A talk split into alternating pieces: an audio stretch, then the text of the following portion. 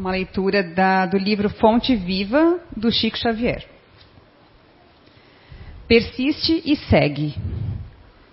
O lavrador desatento quase sempre escuta as sugestões do cansaço. Interrompe o serviço em razão da tempestade, e a inundação lhe rouba a obra começada e lhe aniquila a coragem incipiente.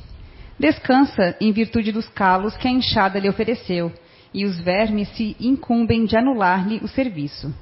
Levanta as mãos no princípio, mas não sabe tornar a levantá-las na continuidade da tarefa e perde a colheita. O viajor, por sua vez, quando invigilante, não sabe chegar convenientemente ao termo da jornada.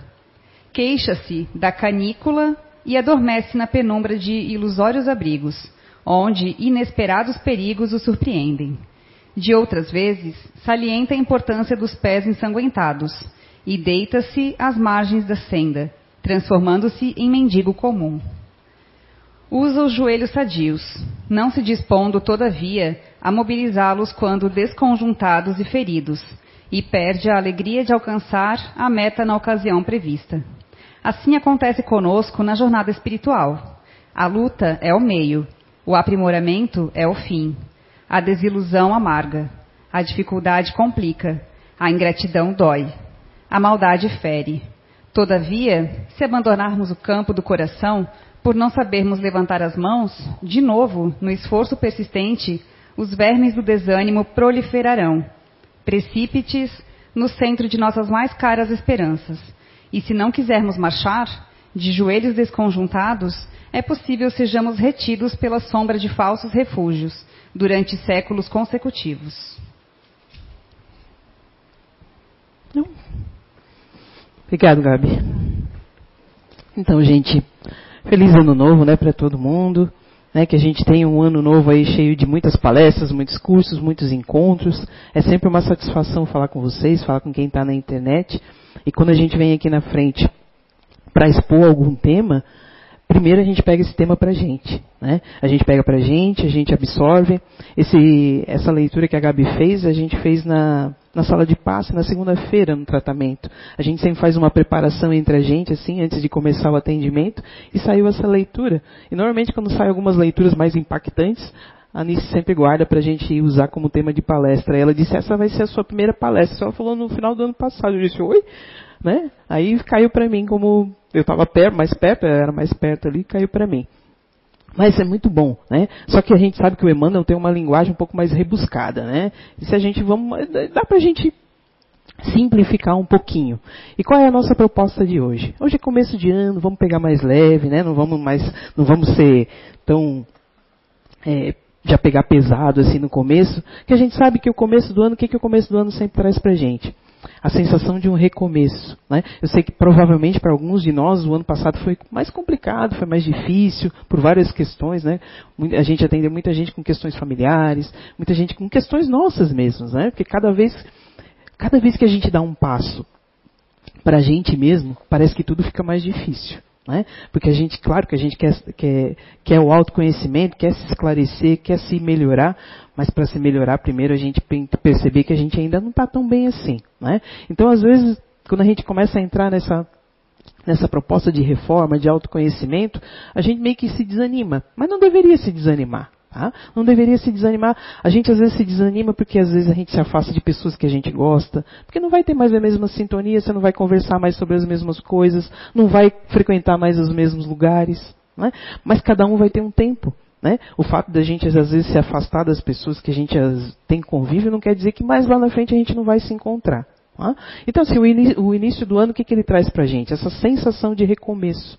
Né? Só que assim, quando a gente liga a TV, o recomeço é sempre o mesmo. Tragédia, enchente, afundou não sei o quê, é meteoro de não sei da onde. Então assim, ao mesmo tempo que a gente sabe que tem o recomeço, a gente sabe que vai ter bastante dificuldade. Né? Principalmente nessa época de transição, dizem as más línguas espirituais aí que a gente nessa, nessa época de transição, então muita coisa ainda a gente vai, vai vivenciar de dificuldade. Né? Só que quanto mais a gente se apegar naquilo que a gente acredita né? Quando a gente passa essa porta aqui, a gente não é só espírita quando passa essa porta. Ou a gente não tenta só se melhorar quando a gente atravessa esse portal, que agora tem até um ventinho, né? Para ficar até mais emocionante, voar os cabelos, né? toda, toda aquela sensação, né? Não. A gente, principalmente é espírita, a gente tenta se melhorar nas dificuldades. Oh, como é difícil. Quando a gente escuta um não, quando a gente diz, escuta um não quero, não gosto, ou eu não aceito. Como é difícil ser espírita nessas situações. Né? Então a proposta de hoje é a gente falar um pouquinho sobre esse persiste e segue, que é a nossa caminhada diária. Né? Quando vira ali esse calendário, além da gente ficar um pouquinho mais velho, que eu acho um absurdo isso, né? Absurdo. Né? Mas é, né? o nosso corpo físico vai envelhecer, independente da gente querer ou não. Né? Agora, a nossa alma que está aqui dentro vai envelhecer se quiser. Se a gente pegar Antigamente, a minha, minha avó, minha, minha avó fez 99 anos. Ela caminha mais do que eu. Né? Tem disposição para caminhar mais do que eu. Ela mora perto do Parque Guarapiranga, lá onde eu falei, Mari. Mora lá pertinho. Vai todo dia lá com a cuidadora dela caminhar no Parque Ibirapuera. Eu aqui não tenho tempo para caminhar. Então, assim, tem muito mais disposição que eu. Mas se a gente for olhar, assim, o conceito antigamente de velhice, de envelhecer, uma pessoa com 60 anos era considerada na terceira idade. Hoje em dia o Brad Pitt fez 60 anos. Alguém fala isso? Você olha para ele e fala, cara, tem 60? Não tem. Né? Então, assim, nossos ídolos, meus ídolos, né, da época de 80, que a época de 80, gente, vou, vou me vangloriar. A, a, os anos 80, aquilo não foi uma era, foi um portal, né? Que muita gente boa, né, foi ali na, na, na, nos anos 80, né? Aqueles nossos ídolos ali que deixaram você olha para eles que estão envelhecendo, mas a, a, aquele brilho, aquela coisa continua a mesma coisa e assim a gente pode ser. Né? Então vamos voltar aqui para a palestra e, e, falar. Né? Vamos começar então com a pergunta dos livros dos espíritos. A gente sabe que no começo do ano o que, que a gente quer ver? Previsão. Né? Previsão, o que, que vai acontecer, quem vai morrer, quem vai casar com quem, né? quem vai deixar quem. A gente quer saber isso. Fui lá olhar no livro dos espíritos e perguntar se a gente pode saber, né? Diz lá, a pergunta 869. Com que fim o futuro é oculto ao homem? Porque a gente não sabe, né? A resposta dos espíritos. Se o homem conhecesse o futuro, negligenciaria o presente e não agiria com a mesma liberdade de agora, pois seria dominado pelo pensamento de que, se uma coisa deve acontecer, não adianta ocupar-se com ela. Ou então procuraria impedi-la, porque se eu sei que vai acontecer alguma coisa ruim, é claro que eu vou dar um jeito de aquilo não acontecer. É? Ou se eu sei que alguma coisa boa vai acontecer, eu vou sentar no sofá e esperar a coisa acontecer. É? Então, assim, Deus assim não quis que fosse, a fim de que cada um pudesse concorrer para a realização das coisas, mesmo aquelas que a gente deseja se opor. Assim, é tu mesmo, sem saber, quase sempre preparas os acontecimentos que sobrever, sobreverão no curso da tua vida. Quer dizer o quê? Que mesmo que haja uma previsão de que alguma coisa vá acontecer, boa ou má, é de acordo com as nossas atitudes que as coisas vão acontecer ou não. Se eu ficar lá sentadinho esperando, pode ser que aconteça ou não, porque pode ser que alguém passe na minha frente e aconteça com a pessoa e não comigo. Mas dependendo das nossas atitudes, é como as coisas vão acontecer. Então, essa previsão é só uma previsão, não é uma assertividade, assim como previsão de tempo, né? Eu sempre, sempre olho a previsão do tempo em canal rural, que é sempre bom, é sempre assertivo, porque os caras precisam plantar, então eles precisam mais saber, então a coisa é mais assertiva. Mas é só uma previsão. Né? Aí, em contrapartida, lá na 870, o Kardec continuou pergun perguntando: Mas se é útil que o futuro permaneça oculto, por que Deus às vezes permite que se revele alguma coisa? Né? Inteligente ele, né?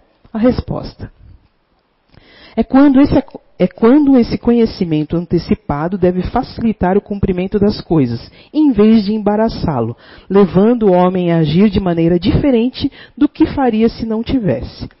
Além disso, muitas vezes é uma prova. A perspectiva de um, que um acontecimento possa despertar o pensamento, seja mais ou menos bom, se o homem souber, por exemplo, que obterá uma fortuna com a qual ele não contava, né? É, ele pode ser tomado pelo sentimento de cupidez. Oh, que absurdo! Da onde tiraram isso? Que a gente pode às vezes se alegrar com que a pessoa que eu vou herdar morra rápido. Da onde tiraram isso? Né? né? Da onde tiraram isso? é, a gente vai né, aquele tiozinho velho, aquele parente, não, viva mais 100 anos. Né? A gente fica às vezes torcendo o cara ir embora logo. Olha só que absurdo, a gente ainda tem esse sentimento egoísta em relação às coisas, né? Então assim, ou às vezes não, às vezes vai despertar sentimento bom, né? Vou ajudar a CEIU, Vou, vou, faz, vou, fazer a campanha boa, né? Mas pode ser que essa coisa também não aconteça, o que ele está dizendo lá. Pode ser uma maneira de suportar a decepção, mas isso não deixará mérito ou demérito de pensamentos bons ou maus que a crença dessa previsão lhe provocou. Então, assim, gente, toda essa enxurrada de coisa que a gente vê aí nas redes sociais é válido às vezes como, como é que eu vou falar? Entretenimento, né? É, como você fala assim, ah, vou desopilar um pouquinho meu fígado. Vai lá, vou olhar, que você fica pensando de onde que às vezes tiram essas coisas, né? Não existe certo, não existe errado. Né? Mas tem umas coisas que não, não confere, né? Eu acho que assim, a nossa vida já é tão complicada, às vezes já é tão difícil, já é tão, já é tão difícil a gente conseguir dominar a gente mesmo na, naqueles sentimentos mais instintivos que cada um ainda tem, né? Eu tenho os meus, vocês têm os de vocês que às vezes a gente fica olhando umas coisas que não faz muito sentido, né? Então assim, no começo do ano tem essa enxurrada de informação boas, ruins, né? Mas a gente vamos se pegar mais na, naquilo que é, a doutrina sempre prega para a gente, que é para a gente se instruir. O, fato da gente se instruir não quer dizer que é para a gente ser melhor do que outras pessoas. Não. É para a gente, às vezes, escutar certas coisas e falar, hum, será? Né? É só para é botar aquela pulguinha atrás na orelha, hum, mas será? Porque se você conhece o que é certo, entre aspas, né? Porque nunca é nada, nenhum fato é determinante, absoluto, escrito, né? Mas você fica com a pulguinha atrás da orelha e não aceita as coisas assim, né? Mas aí assim, pegando a leitura que a Gabi fez ali, Vamos trazer um pouquinho para a modernidade todo aquele palavreado ali que Emmanuel usou com aquelas palavras mais rebuscadas e vamos colocar no contexto de hoje, se a gente fosse falar tudo aquilo lá que ele falou. Olha lá. Se a gente continuar preso, falando de começo de ano, falando de recomeço, falando com que cada um que está aqui está com a esperança de que seja um ano diferente, se a gente continuar preso em pensamentos, nos mesmos pensamentos, nas mesmas atitudes, nas mesmas crenças, se a gente estiver preso nos mesmos padrões e das experiências que a gente viveu, a gente vai continuar sempre tendo os mesmos resultados. Né? Eu digo que assim, a gente não precisa mudar quem a gente é, né? aquilo que a gente traz dentro de nós é, de melhor. A gente não precisa mudar. Mas a gente tem que prestar atenção. Será que eu não eu não estou muito teimoso em algumas situações? Será que eu não estou muito preso em determinadas atitudes? Eu estava escutando um relato, eu gosto muito de, escutar relatos espirituais, né? Aí tinha uma moça falando de, pode ser que seja verdade, pode ser que não, mas o, o contexto da história faz sentido, né? Aí ela estava contando que em determinada re, região de resgate de espíritos, eles foram numa região de espíritos que eram muito sofredores porque eles eram muito é, violentos, pessoas muito violentas. E um determinado espírito chamou a atenção dela, porque ele ficava enjaulado. E, ela perguntou, tá, mas por que, que ele está enjaulado? Né? Se aqui a gente está socorrendo as pessoas, por que enjaular então estão socorrendo? Aí o, o, mentor desse espírito falou, ele está enjaulado para a proteção dele. É para que ele se proteja. Né? Porque ainda ele é um perigo para ele mesmo. Aí ela quis escutar o porquê, então, né? Aí ele disse que esse, esse rapaz que estava ali era um rapaz, ele atentou contra a vida dele quando ele tinha aproximadamente os 40 anos, né? Ele se suicidou. E aí queriam saber da história dele. Foi dado para ele um caderninho, né? Foi dado para ele um caderninho, ele ficou muito tempo em regiões de sofrimento, então foi dado um caderninho para ele para que ele escrevesse o que ele lembrava. Né, para poder voltar toda a memória, para poder resgatar as, as, lembranças dele. E ele sempre escrevia que ele era uma vítima, que ninguém gostava dele, que o mundo era contra ele, e que não sei o quê, que, só aquela, aquele vitimismo que às vezes a gente, quando não está não tá bem, a gente gosta de ser, né? E uma vez por semana o mentor ia lá para ler o que ele tinha escrito, né? Ele, diz, ele dizia assim, não, é, o que você escreveu tem, tem, tem, até tem cabimento, mas eu quero que você refaça. E nisso se passaram meses, né? E aí, ele, certa vez o mentor falou assim, olha só, você já está aqui há bastante tempo, você já tem consciência de quem você é. Então a, gente vai, a gente vai ter duas, duas opções. Ou você escreve a verdade, ou você vai ter que reencarnar. Aí ele ficou pensando, agora pensa bem, nós, esses docinhos de coco que somos, se tivermos que reencarnar, para quem nós vamos pedir asilo? Quem serão os nossos pais? Agora pensa uma pessoa que já numa região de sofrimento, né, que passou pelo que passou, não é mais difícil ainda encontrar paz? Eu fico pensando, né? Se a gente olhar no histórico, nos nossos históricos familiares. Minha mãe, a família da minha mãe são oito irmãs. Né? Minha mãe teve quatro filhas, eu tenho mais três irmãs. Eu tenho dois filhos, minha filha tem um e meu filho não quer ter filho, tem um cachorro. Né? Então, assim, onde é que nós vamos encarnar? Reencarnar. Porque pensa, hoje todo mundo tem títulos aí que a gente gosta de ostentar, não tem? Ah, porque eu fiz MBA não sei das onde, porque eu faço inglês, porque eu sei patinar no gelo, porque eu faço aula de inglês. Tudo isso aí, meu amigo, a gente vai esquecer porque a gente vai voltar num corpinho de bebê que vai depender de alguém para limpar o nosso bumbum e dar comida pra gente. Então, veja bem, em qual situação às vezes uma alma tão difícil volta? E aí ele ficou pensando, né? Opa, eu vou ter que voltar, então é melhor ser sincero. Então ele escreveu que ele era uma pessoa que Olha só como a memória voltou, né? Ele escreveu que ele era uma pessoa que ele era muito orgulhoso. Ele era uma pessoa que fazia questão de fazer intriga, porque como ele não era feliz, ele não admitia que as outras pessoas fossem felizes. Então ele fazia intriga para separar as pessoas, ele era fofoqueiro, ele fazia e acontecia. E no fim da vida, e nem tão no fim da vida, porque ele já tinha 40 e poucos anos, ele viu que ele estava sozinho. E ele não aguentava a solidão, porque ninguém dava bola para ele, claro, né? Né? Não, que, não que seja certo a gente, é, né? Mas nessa altura do campeonato ninguém queria perto. E aí ele acabou se suicidando achando que isso ia resolver o problema. Só que aí ele teve um encontro com a consciência dele. Eu estou contando essa história, gente, é uma história às, vezes um pouco mais hardcore, né? Vamos falar assim. Mas se a gente olhar para os nossos orgulhos, será que não tem coisa que a gente, ai, mas culpa não é minha? Mas é sim. É sim. Às vezes a gente é muito orgulhoso e o orgulho ele tem uma capa que às vezes chama autossuficiência. Não quero depender de ninguém. Tem, tem uns nomes bonitinhos para botar em vez de orgulho. Mas a gente tem que fazer esse, essa autoanálise. Né? E eu, eu tenho um nome bonitinho para botar no meu orgulho também. Tenho, também tenho. Por isso que a gente está aqui, né? Às vezes a gente está aqui porque deve mais do que tem que estar tá sentadinho ali. Né? É, então, assim, é, voltando lá, sempre é possível criar uma nova maneira de ver, inserir um novo hábito, ressignificar e criar um novo roteiro para a gente. Foi o que o Espírito resolveu fazer, né? É melhor eu ser sincero agora, admitir os meus erros, porque às vezes é difícil. Tem gente que é difícil admitir erro, não é? Não, eu não erro. Oh, flor de maracujá, tá fazendo o que na Terra então se não erra? É, a gente erra. A gente ainda vai errar bastante. Né? É, aqui na casa a gente sempre gosta de falar de experiências positivas e negativas, e é válido também, né? Experiências negativas e positivas. A gente ainda vai passar por muitas ainda. Porque às vezes só assim a gente aprende. Né? Mas a gente precisa admitir que a gente às vezes pisou na bola. Que às vezes a gente machucou a pessoa, às vezes mesmo sem intenção. Poxa, eu não tive a intenção de machucar, mas acabou machucando. Eu não tive a intenção de, de te ferir, mas acabou ferindo. Né?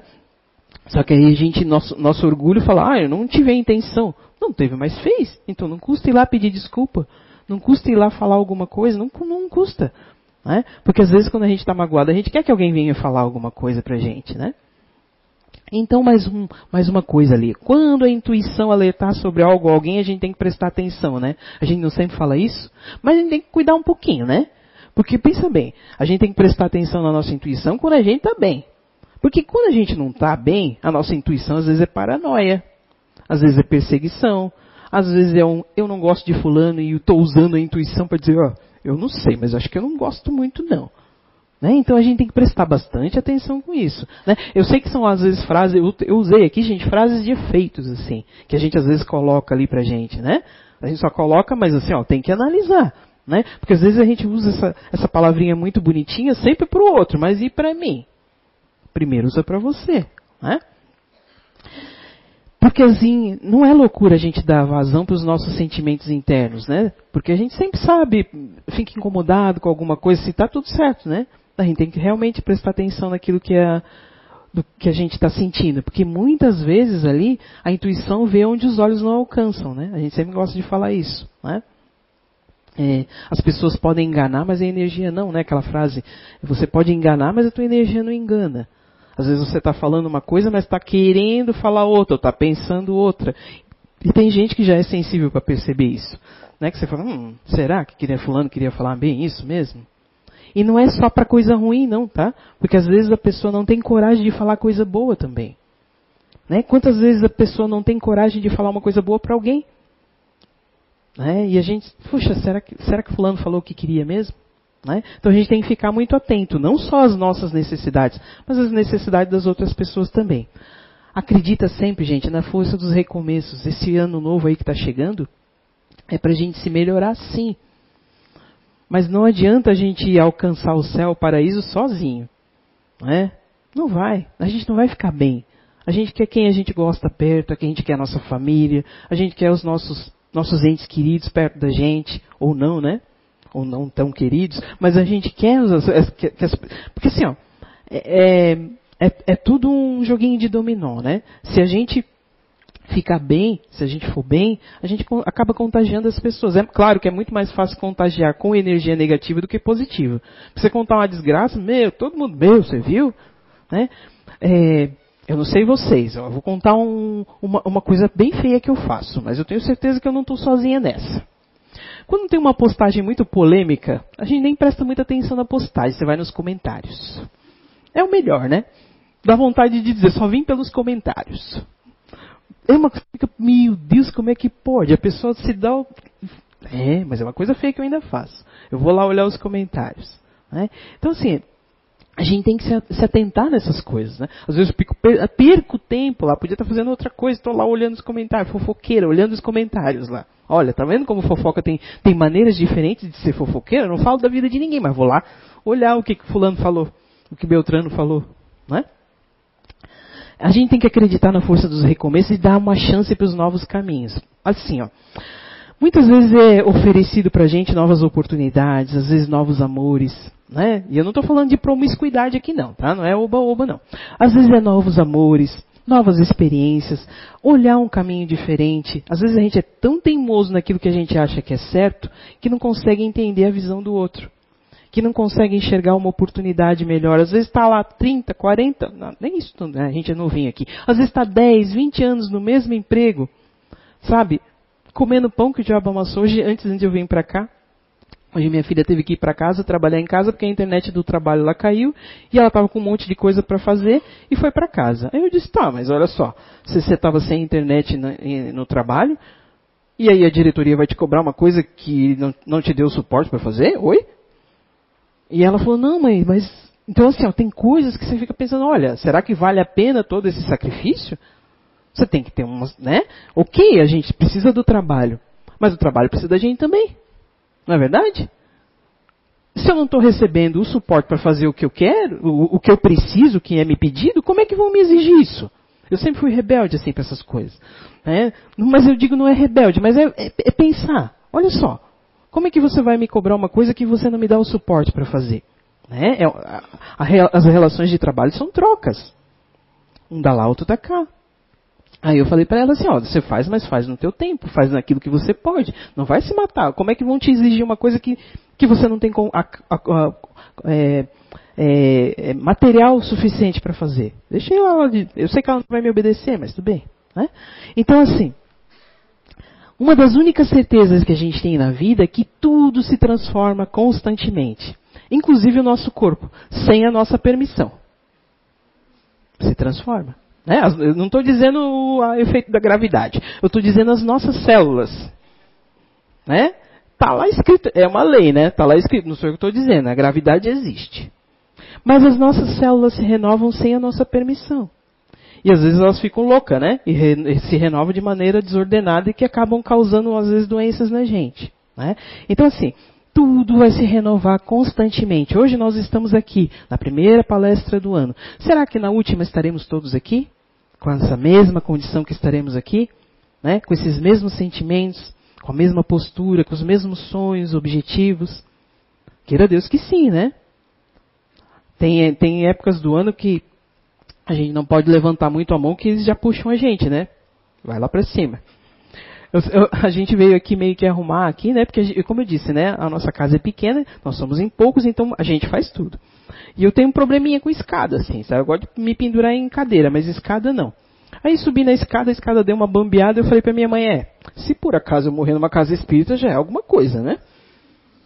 Socorrida serei. Né? Então assim, a gente sabe que a, a, a única certeza que a gente tem é que um dia a gente vai embora. Né? A gente vai voltar lá para o plano espiritual. Mas essa passagem ainda é uma coisa muito difícil.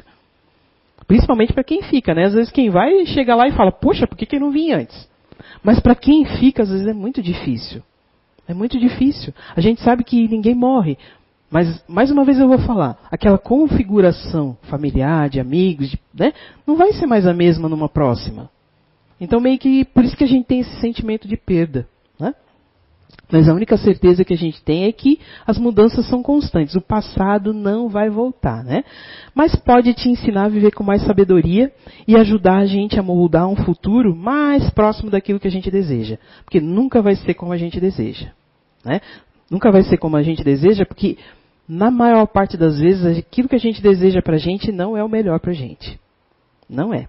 Né? A gente acha que é, mas às vezes não é.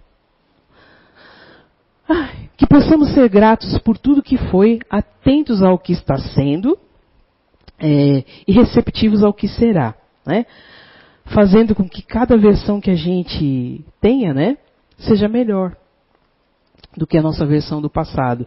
É, os amigos espirituais sempre falam que hoje, o que a gente está vivendo hoje é a nossa melhor versão. Às vezes eu fico meio preocupado com algumas coisas em mim. Mas o que a gente está vivendo hoje é a nossa melhor versão. Né? Tem uns sentimentozinhos meus ainda que eu falo, meu Deus, será? Né? Mas é, dizem que é. É a nossa melhor versão. Né? É, por isso que a gente tem que ser grato por tudo que passou, né? Ah, uma coisa que é difícil, né? Colocar ponto final em algumas situações. Ou oh, coisa difícil. Né? Quando a gente coloca pontos finais em algumas situações, a gente descobre que existem novas e muitas vezes até melhores histórias esperando pela gente. E aqui eu não estou falando só de relacionamento conjugal, não, que muitas vezes a gente leva para isso. Mas muitas vezes trabalho, muitas vezes amizade, muitas vezes mudar de estado. Né? É, muitas vezes eu já falei, eu não sou daqui, eu sou de São Paulo. Quando eu vim para cá, há mais de 20 anos atrás, vim eu, meu ex-marido, meus dois filhos, o, é, a, a, o menorzinho tinha um aninho, dois aninhos, ele tinha feito dois anos e a, a mais velha tinha três, e um gato. A compro para um mês e só. A gente veio morar na casa da minha, da minha, dos meus falecidos avós aqui. A gente veio praticamente com uma mão na frente e outra atrás, né? Mas com a esperança de que a gente tinha um futuro melhor. A gente arriscou. A gente arriscou. Muita gente falou, meu Deus, que loucura, sair de São Paulo, uma terra cheia de oportunidades. Realmente, é uma terra cheia de oportunidades. Mas o, o ônus e o bônus, se a gente for colocar na, na balança, para mim é que era melhor. Né? Então, assim, foi difícil, não foi fácil. Que quando a gente veio, a gente veio sozinha, minha, minha família veio muito depois. Né? A gente veio sozinha. Eu já tinha vindo sozinha, vou contar um segredo, que eu não contei nunca aqui para vocês. Eu já tinha vindo sozinha quando eu tinha 19 anos. É, a gente morou um tempo aqui em Blumenau, quando eu tinha acho que uns 10, 12 anos. E, e aí, de repente, a gente teve que ir embora, porque minhas irmãs eram bronquitosas e aqui o tempo é muito úmido e elas não se adaptaram. Gostavam da poluição de São Paulo e aqui passavam mal. E aí a gente teve que ir embora. E aí eu falei para minha mãe, quando eu crescer eu vou voltar para Blumenau. E aí eu vim para cá, eu tinha acho que uns 19, 20 anos. E aí conheci meu ex-marido, mas estava uma época de muita recessão aqui em Blumenau na época, né? E a gente resolveu tentar para São Paulo, que ela era melhor. Mas quando chegando lá ele não se adaptou, né? E até não se adaptou e foi melhor para a gente voltar, né? Então a gente fez a nossa vida aqui. Claro que depois cada um seguiu seu, seu destino, mas a gente fez a nossa vida aqui, a gente cresce, criou nossos filhos aqui. Hoje eu já sou, já sou avó, minha netinha já vai fazer três aninhos, então a gente construiu uma vida aqui, mas eu tive que arriscar. Pensa, eu vim com as crianças, eu, a, a, gente fez a, o mercado lá em São Paulo, trouxemos na mudança e o gato junto. Eu lembro que a gente trouxe o nosso gatinho junto. Né? Então, assim, a gente às vezes tem que arriscar tudo para ver se vai dar certo. Cada um dentro das suas possibilidades, dentro das suas perspectivas. Não estou dizendo que tem que fazer o que eu estou fazendo. Eu estou contando uma experiência minha para dizer que todo mundo vai um dia passar por um desafio de ter que um dia escolher ou um caminho ou outro. Né? E é melhor a gente escolher do que ser escolhido. Porque às vezes a vida empurra, né? A vida está lá falando, esse ou esse, amigo. E você ai, não sei. Esse ou esse, ai, não sei. Esse tem esse, mas aqui tem aquele, né? Porque sempre vai ter dificuldade. Esse caminho vai ter essa dificuldade e esse vai ter essa. Mas se você ficar de braço cruzado, você vai ser empurrado para aquilo que a vida achar que você está preparado para passar. Né? Então é melhor ir de livre e espontânea vontade escolher um caminho. Né? Nem sempre. Ah, essa é difícil. Vamos lá. Nem sempre o amor dessa, da sua vida vai ser o amor para a sua vida toda. Né? Muitas vezes eh, a gente é da, daquele tempo, não, não a minha geração, muito, não muito, mas a geração mais da minha mãe é daquele tempo de que casou tem que ser para sempre. Né? Não, gente. E eu não estou falando de promiscuidade aqui quando eu estou falando disso. Eu estou falando assim, que algumas relações são convenientes para o crescimento de, daquelas pessoas durante aquele período. Mas que mais lá na frente pode ser que não seja. Ou pode ser que a pessoa que você jurou fidelidade, jurou amor eterno, um dia vire para você e diga: Eu não quero mais. E você vai ter que aceitar. É? Então, assim, é, esses pontos finais que a gente às vezes coloca são muito difíceis, né? O amor nem sempre da, daquela pessoa que, que você gosta vai ficar com você. Mas as marcas daquele relacionamento, as positivas, não estou falando coisa ruim. As marcas positivas daquele relacionamento vão sempre ficar em você. Eu durante muito tempo me referi, minha mãe até, minha mãe sempre me chamava atenção. Eu me referia ao meu ex-marido como falecido. Algumas pessoas falavam, seu marido faleceu? Eu disse, não. É vivinho. Mas para mim tinha falecido. Eu coloquei isso dentro do meu coração. Porque eu não conseguia lidar ainda com aquilo. Né? Eu, até, é, eu até o ano passado eu falei, cara, hoje eu puxo essa gaveta, que meio que empurrei aquele negócio na gaveta e deixei ali. Um dia eu, eu resolvo isso. Hoje eu puxo essa gaveta e eu só consigo lembrar das coisas boas, eu não lembro mais das coisas ruins. Sabe? Nossa, eu vou dizer, nossa, foram 20 anos de casamento, né? A nossa história foi uma história difícil, né? Duas pessoas completamente diferentes. Talvez mais insistência minha do que dele. Mas hoje eu olho e falo, cara, a gente construiu tanta coisa boa que não vale a pena guardar sentimento ruim. Mas é difícil isso. É difícil. Mas não foi o amor da minha vida. Pode ser que não tenha sido. Pode ser que um dia venha, ou pode ser que aquele amor da minha vida já passou e ficou para trás, né? Hoje a gente às vezes está bem sozinho, eu me considero muito bem sozinha. Mas pode ser que lá na frente não. Né? Então são etapas da vida que a gente tem que viver e aceitar. Não ir no oba-oba de todo mundo, né? Eu preciso estar num relacionamento para me sentir completa. Você precisa estar num relacionamento com você mesmo para se sentir completo. Porque um dia que você achar uma outra pessoa, você complete a outra pessoa. Some, né? Não digo completar, some com a outra pessoa. E caminham juntos. Muitas vezes os segundos casamentos, os terceiros, às vezes os quartos né, casamentos, são melhores porque você não tem mais aquela expectativa, né? Aquela, aquela, aquela coisa juvenil de que, ai, o amor do príncipe encantado. Se alguém achar, me dá o endereço do irmão. Primo, parente, aí, sei lá. Porque a gente também ainda não é princesa, né? Eu não sou, não. Eu dou uns coisas às vezes, e, né? A gente não é, não é princesa. Às vezes eu fico pensando, cara, se eu tivesse que conviver comigo mesmo durante muito tempo, talvez não desse certo. É a pergunta, às vezes, que a gente tem que se fazer com a gente. Se você conviver com você mesmo o tempo todo, será que vai dar certo? Eu tenho umas manias meio estranhas, né? Então vamos lá. Comunique ao outro o que você sente. Essa é difícil, hein? Comunique ao outro o que você sente. A comunicação sadia constrói relações mais honestas e verdadeiras. Quando está no começo do relacionamento, gosta de tomate? Adoro. Eu odeio tomate. Odeio. Para que botar tomate nas coisas? Sabe? Mas aí no começo, para você se encaixar, você fala, né? Não, cara, seja sincero. A pessoa vai gostar de você do jeito que você é. Isso eu não estou falando só de relacionamento conjugal, de relacionamento entre pessoas. Quando a gente se comunica de maneira assertiva, de e, os, e os, ah, ser sincero não é ser grosseiro, tá, gente? Porque muita gente diz assim, ah, eu sou sincero mesmo. Mas aí quando a pessoa é sincera com você, você, oi, isso ser assim, né? Tem que ser dos dois lados. Sincero sem ser agressivo. Né? Tem que ser verdadeiro. Porque aí as relações vão ser mais verdadeiras, vão ser mais honestas. Porque quantos casamentos chegam no final e a pessoa fala, você não me conhece, e às vezes não conhece mesmo. Não conhece. Ou a pessoa não se permitiu que a outra conhecesse. Muitas vezes a gente também não se permite que a outra pessoa conheça, conheça a gente, né? É... Outra coisa, preste atenção se as ilusões, as carências, o medo da solidão não estão fazendo a gente se conectar com pessoas mais difíceis. E essas pessoas mais difíceis, às vezes somos nós. Não é só o outro, não. Tá? Porque a gente gosta sempre de empurrar a bola para o outro, mas às vezes a pessoa difícil somos nós. Somos nós, não é a gente que fala assim, eu gosto sempre de dar a última palavra. Ninguém tira farinha comigo.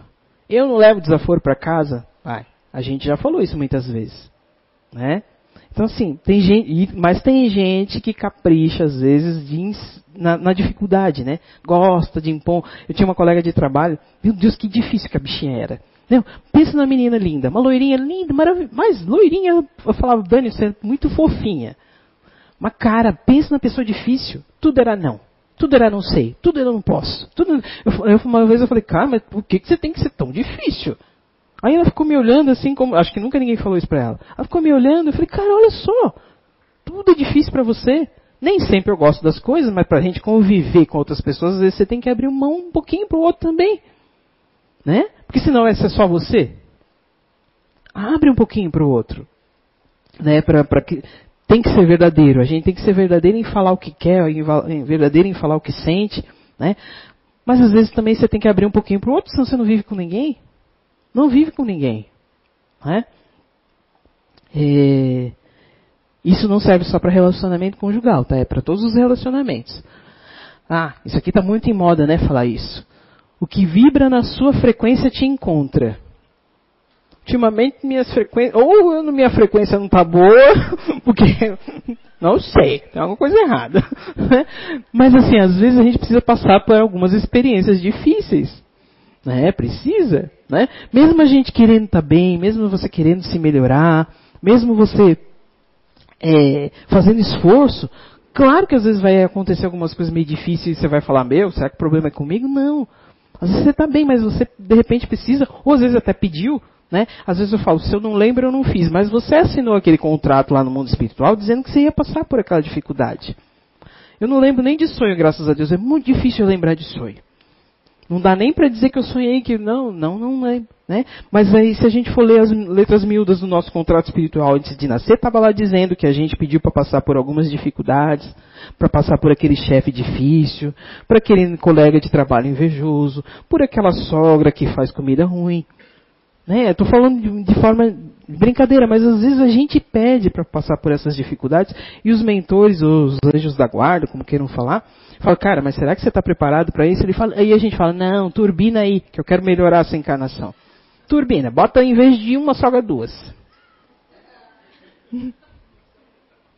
né? Em vez de um irmão mexendo nas minhas coisas, bota dois, eu tenho três. Ve... Ó, todo mundo tem. Eu não vou reclamar. Não estou falando, não tô falando, não estou reclamando, tá? Porque estou agradecendo. Mas todo mundo tem aquela criança quietinha que onde bota fica, né? A minha netinha, eu boto aqui, quando eu vir aqui, ela já está lá. Aí a minha filha fala assim, meu Deus, mãe, o que eu fiz para merecer isso? Eu, falo, eu fico pensando comigo, o que eu fiz para merecer as duas, né? Porque ela reclamando e a filha mexendo. É, então, assim, tem situações na vida da gente que a gente vai passar para a gente se melhorar, para a gente ver se a gente está bem. Porque é muito fácil falar, ah, sou uma pessoa espiritualizada, porque eu li todos aqueles livros lá, de, eu sei o que é o o nosso lar, eu sei como é que dá paz, eu sei quem é os chakras, isso daqui. É muito fácil. A, a teoria é fácil. Aplica na prática. Aplica. Né? E, e esse aplicar na prática, gente, é os nossos desafios diários. Claro que toda essa literatura espírita nos vai dar conhecimento, nos vai dar é, nos vai engrandecer sim, para que quando a gente passar por essas dificuldades, se lembrar, puxa, mas naquele livro falava aquilo, ou aquele mentor, ou aquela história. Eu gosto muito de relatos espirituais. E tenho que confessar que eu não tenho muita, eu não tenho muita paciência para ficar lendo um livro muito técnico. Eu não me prendo muito, eu já me, me distraio, não é? Mas às vezes quando tem relatos, quando tem. Eu, eu já me, eu presto mais atenção, então eu aprendo melhor assim. Então pra, pra gente ver que nem todo mundo vai aprender da mesma maneira, né? Tem gente que gosta de ler aquelas coisas técnicas, né? Até hoje eu não sei porque que eu vou usar o pi, mas eu aprendi. Né? Mas então tem coisas que são mais técnicas que vão servir para algumas pessoas, tem coisas que são mais práticas que vão servir para outras, e tem coisas mais visuais e auditivas que vão servir para outras pessoas, né? Eu não tenho muito, eu hoje na minha vida profissional e pessoal, não tenho muito tempo para ficar lendo. Então eu escuto muitos livros. Eu tenho um monte de audiolivro, mas eu tenho a minha biblioteca lá que ninguém mexe. Porque uma hora eu vou ter tempo para ler aquilo lá. Né? Então, assim, a gente tem que colocar esse, esse, essa, essa, vontade de crescer dentro da, da, daquilo que, é, que, cabe na nossa vida também, porque não dá para imitar a vida do outro. Né? Hoje, hoje, às vezes, eu, fico, eu, eu pego no pé da minha mãe, que ela gosta de dormir bastante. Mas hoje ela pode? Eu ainda não posso e nem gosto. Nem gosto, já me irrita muito ficar lá deitada. Mas ela consegue, ela gosta, então está tudo certo. Né? A minha netinha gosta menos ainda. Eu falo para ela, uma nem desceu, ela já está falando que ela acordou, que ela precisa disso, que ela. Sabe? É 60 palavras por segundo no primeiro minuto que acordou. Então, assim, tem, tem gente que é muito acelerada, tem gente que já é um pouquinho mais calma. Então tá tudo certo isso, né? Então, assim, o que vai vibrar é, na tua frequência vai te encontrar. Sim, porque o que a gente precisa viver não é de endereço. Mas nem sempre o bonzinho da situação é você. Né? A gente tem sempre, sempre, gente, sempre se faça essa pergunta. Será que eu estou certo? Eu, eu, eu, me faço sempre essa pergunta. Será que eu estou certo nisso mesmo? Por que será que eu estou sentindo isso? Porque assim, ó, sentimentos, prestar atenção na hora, né? sentimentos ruins, é, sentimentos que não são tão legais, ainda a gente vai ter acesso a eles, porque a gente não está perfeito e a gente nem está no mundo perfeito. Mas como a gente lida com esses sentimentos é que é diferente. Né? Porque eu tenho aquela coisa assim, se alguém pede alguma coisa para uma outra pessoa que eu sei que eu sei fazer melhor, eu fico pensando, tá, ô, oh, né? Mas aí como é que eu lido com isso? É como que eu lido com isso, que, né? Aquilo que não é como desejamos está nos preparando para algo que vamos desejar. Vamos vir a desejar, né? É, aqui ainda coloquei assim, que quando a gente estiver pronto, a coisa vai aparecer. Porque assim, ó, muitas vezes a gente quer, quer, quer uma coisa, quer. Eu já passei por isso, eu tenho certeza que vocês também já. A gente quer, quer, quer uma coisa e a coisa não acontece. Puxa, você fica se achando a última pessoa esquecida, aquela mais esquecida. Mas lá na frente, depois da curva, você vê que aquilo que você queria ia ser uma coisa muito ruim. E você fala, graças a Deus que isso não aconteceu. Quantas vezes isso já aconteceu com a gente? Né? Às vezes a gente quer muito na ilusão de que aquilo vai ser bom pra gente, mas a gente não vai ser. Se eu ganhar na Mega Sena, acumulada de preferência, eu vou ser uma pessoa boníssima. Vou nada, eu vou viajar um monte.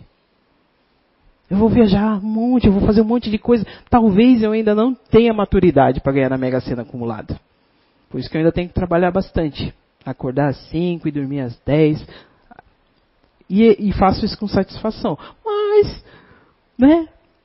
É aquela coisa, se Deus estiver pronto, seu filho está aqui, ó. Né? A gente faz um bolão para gente, vamos fazer um bolão que aí quem sabe, né? A gente dividindo fica melhor, mas é assim.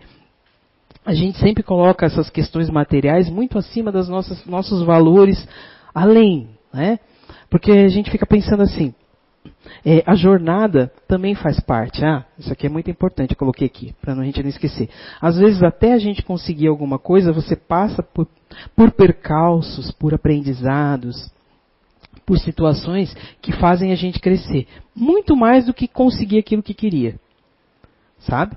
Então a gente tem que prestar atenção também que o, que o caminho, que a jornada que a gente faz para conquistar alguma coisa, às vezes é mais importante tem mais valor do que chegar naquilo que, que a gente quer.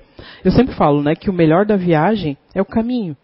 Eu adoro ir viajar, adoro, mas tipo assim, sair, sei lá, sem destino certo, porque a, as paisagens, as coisas é sempre o melhor, né? Outra coisa que também está muito em moda falar, né? Sem conexão os ciclos se encerram. E se encerram mesmo, mesmo sendo difícil, né? Mesmo que seja muito difícil, muitos ciclos às vezes vão se encerrar na, na, vida da gente. Às vezes por quê? Porque a sintonia acaba, porque o propósito se cumpre ou porque um capítulo se encerra.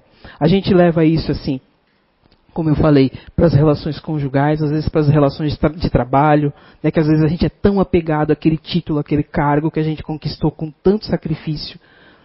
Lembra lá a jornada? Não se apega ao título, se apega a tudo que você aprendeu, a todo o percurso profissional, que muitas vezes eu, eu, me coloco nessa situação, a todo o percurso profissional que você fez até você atingir aquele cargo que você queria. Só que muitas vezes você não cabe mais dentro daquele contexto. E aí a gente fica apegado naquilo e não quer sair. Né?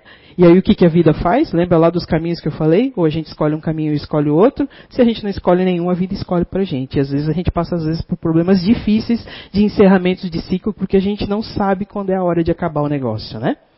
Outra coisa, felicidade não é algo que se encontra e se, que se constrói. Muitas vezes a gente coloca a felicidade naquele carro, naquela casa, é válido, é válido.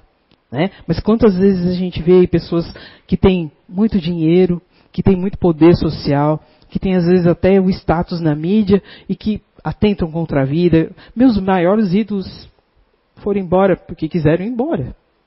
Em vez de aproveitar tudo aquilo, resolveram sair fora. Né? Então, nem sempre a fama, nem sempre o poder, nem sempre as questões materiais vão conferir felicidade. Eu mesmo fico muito feliz quando alguém me dá um chocolate. Ai, cara, eu ainda vou, eu ainda assim, ó. Durante tanto tempo teve aquele negócio do ovo, né? Não podia comer ovo, que dava colesterol, não sei o quê. Agora descobriram que o ovo faz bem para a saúde. Eu faço votos de que descubro que o açúcar também faça bem. Tô na fila. Ah, tô na fila. Então, assim, felicidade é algo que. É, não, pensa bem, não. Não. Eu não eu, aqui eu não estou dizendo nem que é certo que é errado, tá, gente? É uma questão minha, cara. Eu não vivo sem um docinho. Não vivo mesmo. Então, felicidade tem, também tem a relação com o nosso equilíbrio físico, mental, emocional e espiritual. Aí, nisso cabe essas dietas malucas que a gente faz, né? E, e, eu faço isso, gente, porque eu também já passei por muito tempo desses negócios de dieta maluca, né? Eu, tem muita gente aqui que não, não me conhecia é, há um tempo atrás. Há um tempo atrás eu tinha quase 140 quilos. Então, eu, durante muito tempo fiz aquelas dieta maluca. Tomava remédio achando que o remédio ia me emagrecer, né? Porque num brigadeiro ficava lá. Então eu achava que o remédio ia me emagrecer. Aí me submetia, né, tive que acabar fazendo uma cirurgia bariátrica e todo mundo fala, tá, mas você não é magra que nem um palito? Claro que não. Porque a minha constituição não é para ser magra que nem um palito. Né? Eu já tinha essa constituição, então assim, meu corpo hoje tem a estrutura adequada. Né? É claro que se eu quiser emagrecer mais, eu tenho que fazer ginástica. Eu tenho que me esforçar mais. Né? Porque ele, por ele mesmo, já chegou no peso dele. Né? Então o resto é comigo. Né? E, e, assim, eu, eu, fiz essa cirurgia porque minha filha também era gordinha e queria fazer. Eu falei, cara, mas eu vou deixar ela fazer sem saber como é que é. Aí fui lá e fiz. Mas a gente fez técnicas diferentes, né? Por causa da minha idade, por causa da minha constituição. Então ela é magra que nem um palito, porque ela fez uma cirurgia diferente. Mas aí vai ter que repor vitamina o resto da vida. Eu não. Né? Então é, é tudo ônus e bônus das coisas. Né? Mas docinho aqui, ó Tamo junto. Então, assim, esse equilíbrio físico e mental, espiritual e emocional que cada um vai ter, claro que vai contribuir com a felicidade, tá? A qualidade dos nossos pensamentos e emoções determina a qualidade da nossa vida como um todo. Muitas vezes a gente já não falou que quem, as pessoas que são felizes têm imunidade melhor. Né? A gente, quando está bem com a gente mesmo, é difícil a gente ficar doente. Quando você está triste, qualquer coisinha, né? Você ventou lá, você já está doente. Então, assim, quando você está bem com o mesmo, a melhor, o melhor reforço imunológico é, é, é você estar tá bem com você mesmo, né? Deixa eu correr aqui, né?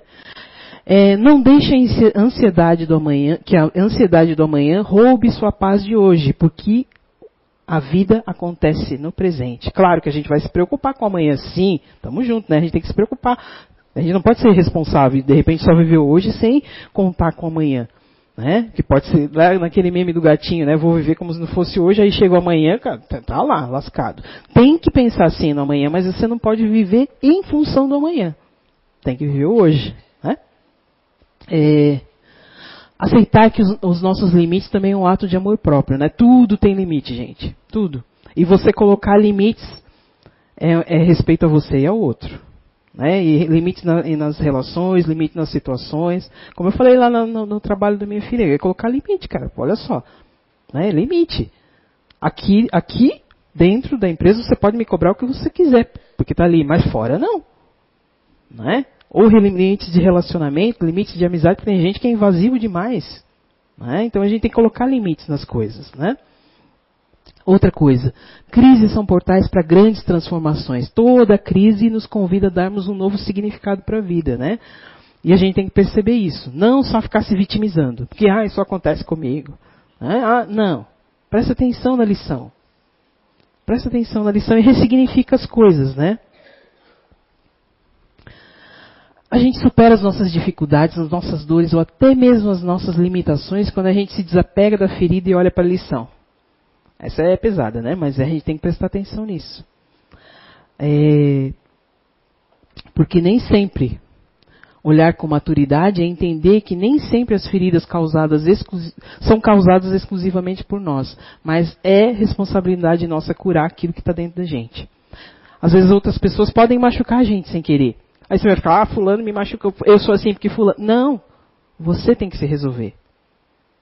Né?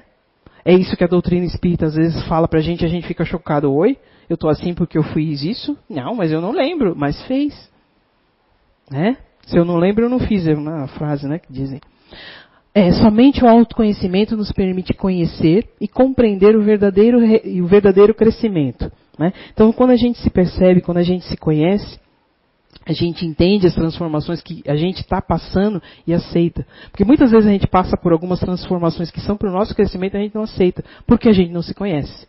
Porque a gente quer ser igual a todo mundo, porque a gente quer ser igual àquilo que a família acha que a gente tem que ser, porque a gente quer superar as expectativas das outras pessoas, mas a gente precisa se conhecer para se melhorar, né? Outra coisa, os sonhos, os nossos sonhos de vocês, as nossas vontades, os desejos que habitam o nosso interior apontam a direção do nosso propósito de vida. Essa aí eu vou deixar para vocês pensarem. Quais são os sonhos de vocês? Quais são os propósitos? Quais são as, aquilo que você deseja? É só material? Se é só material, você vai ter um contexto de vida só material e vai, não vai ser legal. Não vai ser legal porque assim, as coisas materiais ficam, acabam, ficam aqui. É, muitas vezes a gente escuta em, em, em, mesa mediúnica pessoas ainda tão apegadas que às vezes nem perceberam que passaram para outro plano porque estão apegados aos bens, à casa. E ó, estão há um tempão vivendo numa situação assim, que aí você não pode nem dizer, cara, tu morreu. Não, você tem que falar com cuidado, tem, Sabe, tem que ter todo um jogo para pessoa, para ela perceber que ela não está mais vivendo aquela situação. Porque lá no fundo você sabe que você não está igual. Poxa, a gente às vezes, né? Quando tem alguma coisa errada com a gente, você não fica assim, mas não, não sei lá, não está muito bem. Agora imagine você passar para outro plano. É completamente diferente. E aí você se anestesiar e não, não querer perceber que você já passou para outro plano porque por causa de, de bens materiais, né? Então a gente tem, claro, a gente tem que conquistar. Eu gosto também de coisa boa, tá, gente? Não estou falando nisso, né, nisso, porque eu também gosto de conforto. Né? Deus me livre nesse calor sem o ar-condicionado. Né? Uh, naquele de super top. Né? Mas assim, não é só isso. Não é só isso. Eu vou, pra gente terminar, vou contar a história desse bichinho bonitinho ali, ó. Olha só que fofo. O que que é, como é que era o nome dele mesmo? É, eu sempre esqueço, é mansugo. Parece um, daqueles suricatos, né, mas não é, é um mansugo. O que, que ele tem a ver com esse cara, parece o Timão e o Pumba lá, né, do, do Rei Leão, mas não é. É um javali. é um javali. O que que esses caras têm em comum? Eu tava assistindo, eu gosto muito de assistir esses programas de animais, né? Pensei, ah, vou pegar isso aí como, como, como uma, uma coisa para ilustrar esses dois ali eles coexistem, eles têm uma relação de, de codependência. Uma coisa não tem nada a ver. E esse bichinho fofinho ali, cara, eles são. Eles são carnívoros. Eles não comem só folhinha, não, eles são carnívoros. E, e ali o, ja, o, javali é conhecido por ele não ter um bom humor, né? O cara é meio temperamental. Então o que, que acontece? Os javalis lá no deserto do Kalahari, eles pegam muito carrapato. Né? Eles andam no meio da selva lá e pega muito carrapato. E o, o bichinho lá na, em cima, acho que é mussango, mussarango, uma coisa assim, ele gosta de comer carrapato. Ele adora carrapato. E aí, como é que você vai chegar no cara lá e falar assim, ó, deixa eu dar uma comidinha no seu carrapato? Não dá, né? Olha o tamanho dos dois ali. Então, o que, que eles fazem? Eles esperam eles, eles, eles sempre acompanham as manadas de javali, eles também andam em bando. Então o que, que eles fazem? Eles sempre acompanham as manadas de javali. Quando os javalis já estão tão infestados de carrapato que eles não aguentam mais se coçar, os javalis deitam. E olha só o que, que eles fazem. Eles comem todos os, os carrapatos. E aí o que, que eles aproveitam? Fonte de proteína grátis. E ainda depois que eles só comem os carrapatos, depois que os carrapatos já sugaram o sangue do, do javali. Então pensa, os caras os caras não são tão fofinhos, né? Eles comem o carrapato com sangue. Então eles comem, eles limpam todo o javali. Só que assim, o javali, como ele é muito temperamental, ele só deixa o, o, o bichinho comer quando ele já está que ele não se aguenta mais. Aí ele deita e deixa os bichinhos comer. E aí o que, que o que, que, eu quero tirar disso, né? Dessa, dessas lições? Eu, eu sempre mostro isso para minha netinha, né? A gente fica vendo isso junto agora nas férias. E eu falo assim para eles, para ela, né? Olha a frasezinha que eu olhei para ela. Um dos nossos maiores desafios é, é aceitar o outro como ele é, para que ele tenha a oportunidade de se tornar melhor. Porque muitas vezes a gente vai se relacionar com pessoas completamente diferentes de nós. Que têm índoles diferentes, que tenha criações diferentes, que tenha sonhos diferentes, que tenham posturas diferentes. Completamente, às vezes, antagônicas a gente. Mas a gente não tem que impor goela abaixo para a pessoa aquilo que a gente acha que é certo. Porque mesmo nessas relações completamente diferentes, dá para ser feliz. Olha, nada a ver, né? o cara completamente mal-humorado e o outro todo fofinho. Mas olha só, o fofinho come, ó, Cuidado com os fofinhos. Né? Então, então, assim, é, cuidado com os fofinhos. Então, tá vendo? Então, assim, a gente, às vezes, a gente quer moldar tanto a pessoa com aquilo que a gente acha que é certo, e às vezes não admite que a outra pessoa diga que a gente está errado, porque eu estou certa. Né? Porque eu um dia dei palestra, porque um dia varri o que o centro espírita, quando eu morrer vão tocar as trombetas. Não. Às vezes a gente vai passar por uma peneira, às vezes mais difícil ainda do que com uma pessoa normal. Porque hoje a gente tem conhecimento. E com conhecimento é, é possível cobrar alguma coisa. Né?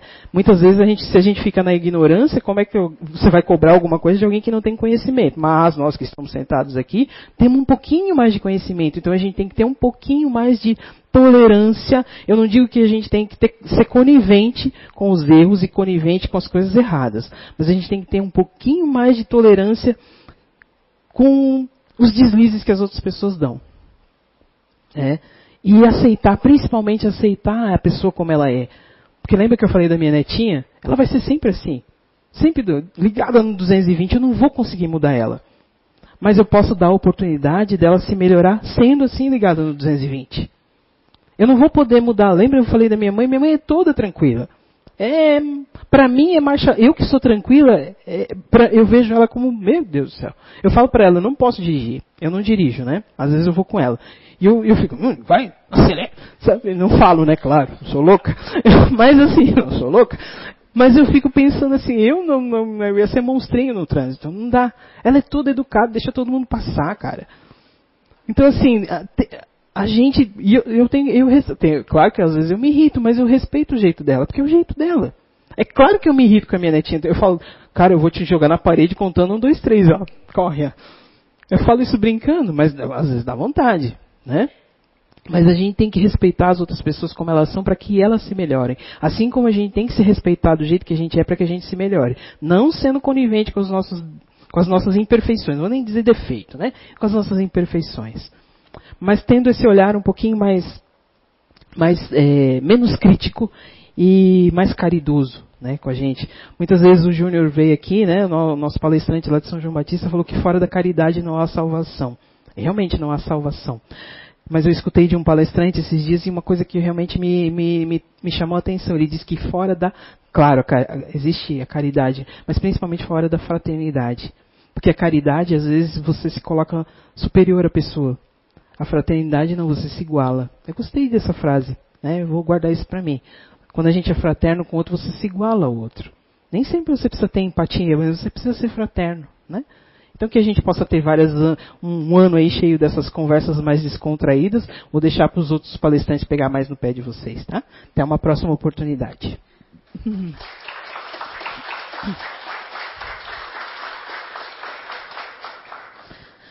Então vamos fechar nossos olhinhos para a oração final. Agradecendo a espiritualidade boa e amiga que nos trouxe mais uma vez nessa casa.